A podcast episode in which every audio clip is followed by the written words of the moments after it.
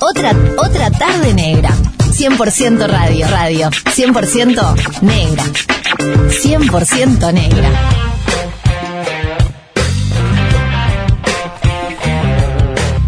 alimentación.com. El momento de nuestro querido doctor Leonardo Sande en otra tarde negra. ¿Te acordás de aquella canción que decía movidito, movidito? Acuerdo, Así estamos en el programa de hoy. Así, tra, tra, Yo tra. me cansé de escucharlo normalmente. no, no te canses, no te canses ya está, nunca. estoy cansado. Nos vemos el próximo miércoles. No, no, por favor, que bueno, que lo vengo anunciando desde ayer, este, este tema, eh, que bueno, es un tema súper importante. Súper importante. Este, hoy no da ni para, ni para jorobar un rato, porque es tan amplio. ¿no? Es muy amplio. Bueno, hoy ya eh, María lo anunció, vamos a hablar sobre trastorno de la alimentación, trastorno de la conducta alimentaria, como, como se suelen conocer, que son más que la bulimia y la anorexia. ¿no? Son los trastornos de alimentación que con más frecuencia la población conoce, pero existen muchos más que la bulimia y la anorexia, que indudablemente algunos están relacionados con el sobrepeso, otros no. Y como toda, los, los trastornos de alimentación son todas entidades médicas que como toda enfermedad o condición médica tiene un componente biológico, genético, obviamente un componente psicológico que marca a una persona y determina que una persona tenga una- un trastorno de alimentación, indudablemente tiene un componente social. Yo siempre recuerdo la década de los 90, donde la imagen anorexoide pasó a ser moda y la enfermedad pasó a ser moda.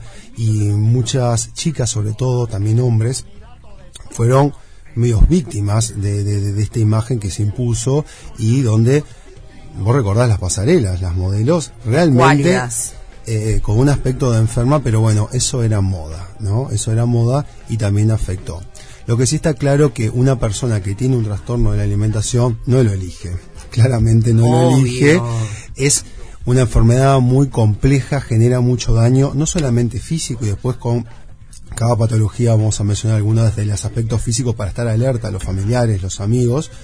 También genera mucho daño psicológico en la autoestima y es muy muy complicado y muy jodido por una persona llevar este trastorno que además es muy culpógeno y se oculta y da vergüenza. ¿no? Esa imagen, si vos podés pensar, ¿cuántas personas conoces María que la ves francamente delgada y están con esos relatos extraños de que yo me como todo y vos decís, sin duda no te comes todo? No, obvio. Eso es bien característicos a veces Son contadas las personas. de las personas que tienen anorexia, por ejemplo, y hacen relatos exagerados de lo que come o decís, "Mm, Sí, sí, sí, sí. Hay contadas que, que, que sí, que sabemos que son genéticamente beneficiadas. Exacto. Y que pueden comer lo que quieren. No, pero sí, eso es medio, pero medio eso- cuento. No, se- te, te puedes dar cuenta. Primero, los trastornos de alimentación pueden ocurrir a cualquier edad. Si bien la edad más frecuente de aparición es a finales de la niñez y la adolescencia, por una cuestión básica que en la adolescencia el cuerpo toma un protagonismo que no tiene quizás en otras etapas de la vida, despertar sexual, la imagen toma mucha importancia, puede aparecer en cualquier etapa de la vida. También alertas porque es una, son estos trastornos tienen cierto aspecto de cronicidad, a veces se repiten en la etapa de la vida. Es muy frecuente uno encuentra un paciente que quizás presenta un episodio de anorexia, bulimia con 40 años, por ejemplo, cuando eh, se divorcia de su pareja o tiene un duelo. Y vos preguntás y ya ese trastorno lo tuvo en la adolescencia. O sea, queda como esa memoria, podés tener anorexia, bulimia o cualquier trastorno en la adolescencia y después repetirlo en la vida adulta. Pero para, por ejemplo, eh, hablo en primera persona acá. Yo el año pasado pasé por una depresión postparto y vos me dijiste que estaba anoréxico, no sé qué historia. Pero no era que quería no comer este para estar flaca, no me pasaba la comida. O sea, no podía Claro. comer. Bueno, ¿Eso pero- es anorexia también? Bueno, el síntoma, porque lo que pasa vos puedes tener la enfermedad anorexia, el síndrome, Mm. trastorno de alimentación o tener algún síntoma que estás anoréxico eventualmente por un episodio. Ah. En tu caso estás pasando un momento vital estresante que tenías que estar relacionado con eso, no con un trastorno de la alimentación. Ta, por si no es anorexia, como utilizamos el término anorexia, lo utilizamos como parte de un cortejo de otra patología. Bien. ¿no? Hay gente que tiene enfermedad no- eh, oncológica y también puede estar anoréxica. Claro. Sin embargo, no es un trastorno eh, propio, o sea, viene en un contexto de una enfermedad. Qué suerte que nombraste la palabra oncológico, ¿no? Porque hay que cortar con... ¿Por qué la persona que tiene anorexia o bulimia tiene vergüenza? Porque obviamente es condenada socialmente, pero alguien que tiene cáncer no. No, alguien que tiene cáncer, nadie le dice, eh, ay, tenés la culpa de tener cáncer porque es, pa, heavy, que horrible. Pero hay enfermedades que son estigmatizantes. Claro, Punto. o sea- Los trastornos de la alimentación, la patología psiquiátrica, eh, la propia obesidad, sobrepeso, todos esos son estigmatizantes. ¿no? Son, son patologías estigmatizantes. Yo no quiero irme de tema porque tenemos cosas a hablar, pero me acuerdo que una vez en un congreso de, de medicina intensiva donde hablamos de las personas con obesidad mórbida y que están en una terapia intensiva, que a veces se le atribuye como una culposidad a las personas. Bueno, ¿por qué tienes ese peso? Dije, más culpógeno quizás es el que andaba en moto 100 kilómetros por hora sin casco. Exacto, claro. que todos sabemos que eso es un modelo experimental de Sí, trauma. que el codo lo tiene Pero, bárbaro porque embargo- se ponen el casco en el codo. ¿Viste? Mm. Pero bueno. Dentro, bueno, dentro de las patologías más frecuentes, obviamente son la bulimia y la anorexia, se le dice anorexia nerviosa, bulimia nerviosa, son los términos correctos, y normalmente se dice bulimia o anorexia. La anorexia está claro que hay una imagen, una preocupación excesiva por el peso y que es una patología donde realmente hay una restricción absoluta de la alimentación. Las personas comen muchísimo menos calorías pasan días enteros sin comer, las porciones son mínimas, o sea, hay pacientes con anorexia que no llegan a consumir ni 300 calorías en el día, quizás para requerimiento de 2000. Realmente son muy pocas. Va a dar manifestaciones físicas, porque los pacientes con anorexia nerviosa realmente van a estar malnutridos.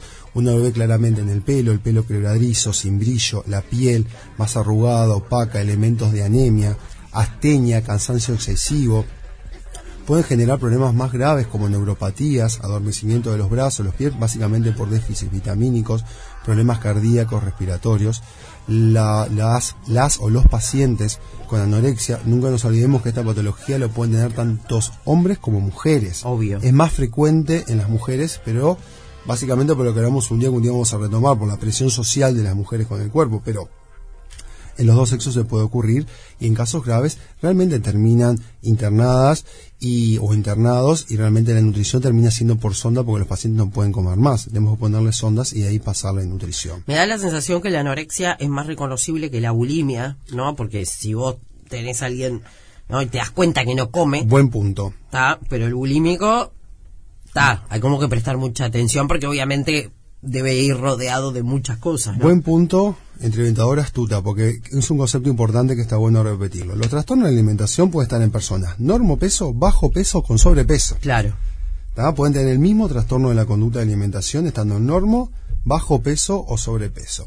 Y por ejemplo, la bulimia, que si bien hay una restricción de alimentos en la mayoría del día, generalmente son pacientes muy ayunadores, básicos sin comer, después hacen un consumo excesivo de comida y después se provoca la purga, el vómito. Mm, El atracón, famoso atracón de comida y después Ahora vamos para el trastorno de atracón, que es muy parecido, pero con una diferencia fundamental.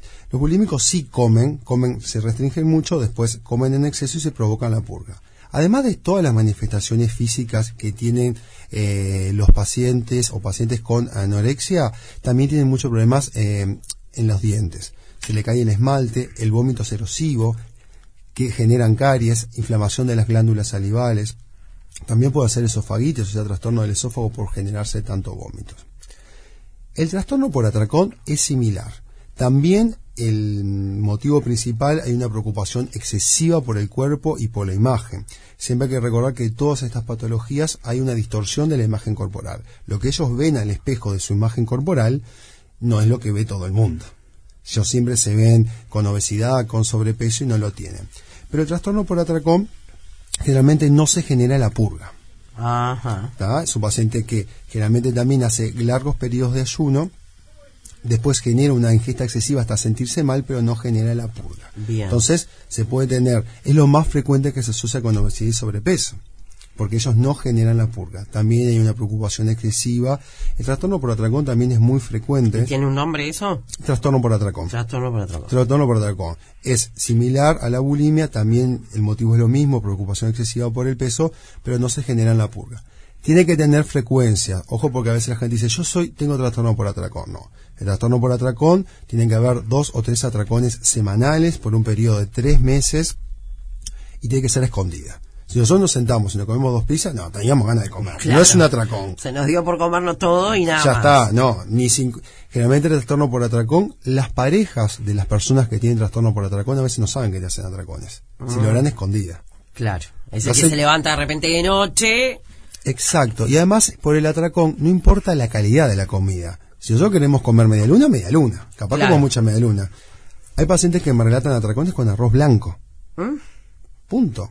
Comen arroz blanco en exceso. Pan, o sea, cosas que decís, no, Claro. O sea, ¿Qué- no importa- ¿Qué caloría, este. no importa la calidad de la comida, sino la cantidad, la cantidad. hasta sentirse mal. Bien. Y existen más trastornos por alimentación, algunos que son restrictivos y muy selectivos, que en este caso estas personas no, no les interesa el peso o estar delgado, sino sienten repulsión por ciertos alimentos. Esto es muy frecuente en la edad, en la niñez avanzada, niños que se, le decimos quisquillosos para comer. Sí. Pero cuando los padres empiezan a notar que es muy excesivo, que no quieren comer nada, y esto se prolonga en la adolescencia hasta la vida adulta, ya puede ser una patología.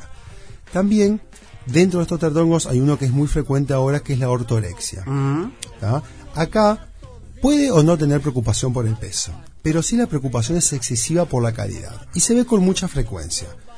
Yo solo como vegetales muy orgánicos y no como gluten y no como sacarosa y no como y no como que se disimula a través de una alimentación súper sana. claro. Y yo siempre digo, hay gente que es muy estricta con su alimentación y realmente quiere tener una alimentación saludable. Yo me considero que tengo una alimentación saludable, pero no me pasa nada si me como una croqueta frita. Claro. ¿Ah? Sea, Obvio, sí, porque sí, el problema sí. es el exceso. Si hay que comer un bizcocho, lo comemos, no pasa nada. Y eso a través hay que ser cuidadoso, porque eso es una nueva modalidad que vemos ahora, que vemos adolescentes, jóvenes o en cualquier edad muy obsesivos por la calidad y, así en, y en el fondo estamos enmascarando otro trastorno de alimentación como bulimia o anorexia, o son personas que en un momento tuvieron bulimia o anorexia y en otra etapa se presenta como una manifestación mucho de la calidad y, y, o sea, por la calidad más que por la cantidad. Y así en el fondo están de vuelta con el mismo trastorno de alimentación. Bien. Es un tema, podríamos hablar Horas. horas. La vigorexia es otro tema también, ¿no? La vigorexia es la preocupación excesiva por el tamaño. Ahí Gente va. que quiere verse muy hipertrófico, muy hipertrófico, que también hacen eh, aspectos muy nocivos para su salud, porque se inyectan esteroides, toman proteínas en formas excesivas, hacen ejercicio de forma excesiva. También es un punto de alerta, ¿no? Si usted ve algún familiar o amigo muy delgado, con una preocupación excesiva por el peso, por el cuerpo, cuando ven que la comida ya es un culto, no es un acto, o sea, todo el tiempo pensando en eso, hay que estar alerta y hay que pedir ayuda. Perfecto. Como toda enfermedad, eh, el tratamiento tiene que ser multifactorial. Acá en Uruguay hay lugares muy serios donde tratar esta patología. Podemos decir alguno, porque Sí, claro, creo que es un lugar muy serio, con muchos años de experiencia para tratar bulimia, anorexia y otros trastornos, que enfocan esto, ¿no? el tratamiento psicológico que es fundamental, el tratamiento nutricional, organizarlos en, en- en cómo comer y el tratamiento farmacológico que en primeras instancias sí también es súper, súper súper necesario. sensible.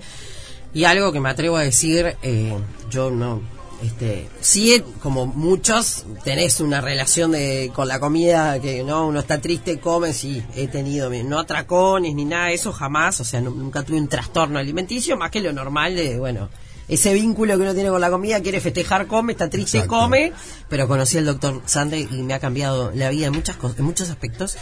Pero ojo con las madres, este, o las tías, o cuando hay niños, con ya de chiquitos romperle los cataplines con lo que co- sí cuidarlos de lo que comen. No, pero, bueno, ah, te comiste cuatro pedazos de torta de chocolate, no porque vas a engordar. Ojo con ojo, eso. ¿no? ojo, ojo con obligarlos a terminar el plato, ojo con si el niño está normal, el niño se regula solo. Mira, si hay un la alimentación, la temperatura y la sexualidad se regulan en partes muy primitivas del cerebro, del cerebro. Bien, ¿no? perfecto. El niño se autorregula solo. Obvio. Si usted es un niño normopeso, un día quiere comer más, un día quiere comer menos, y sí, yo no lo sé. obligue, pero no tampoco, lo obligue. pero tampoco lo contrario. Ah, no, eh, no hablarle a los niños tan chicos ya de vas a engordar o vas a adelgazar. Yo he visto niños de 8 años que me dicen no porque engorda. Yo, Claro. ¿por qué un niño de 8 años dice que un bizcocho engorda? Claro, no, no da, no da. Obvio que a veces nos escuchan a los padres hablar de nosotros, ¿no? Y no es a ellos. Tenemos que irnos a la última pausa. Tenemos que irnos a la Última última, pausa. Igual voy a, creo que, que, que el tema merita, seguramente hago un video para las redes y colgarlos, donde Obvio. explique más los criterios y, Y lo todo reposteamos, ahí. igual es algo que podemos retomar, por suerte está todas las semanas. Pausa y ya volvemos con el nombre de la persona ganadora del perfume. Eh, que no sos vos, Andes, No, no ¿eh? yo. Otra tarde negra. 100% radio. Radio. 100% negra. 100% negra.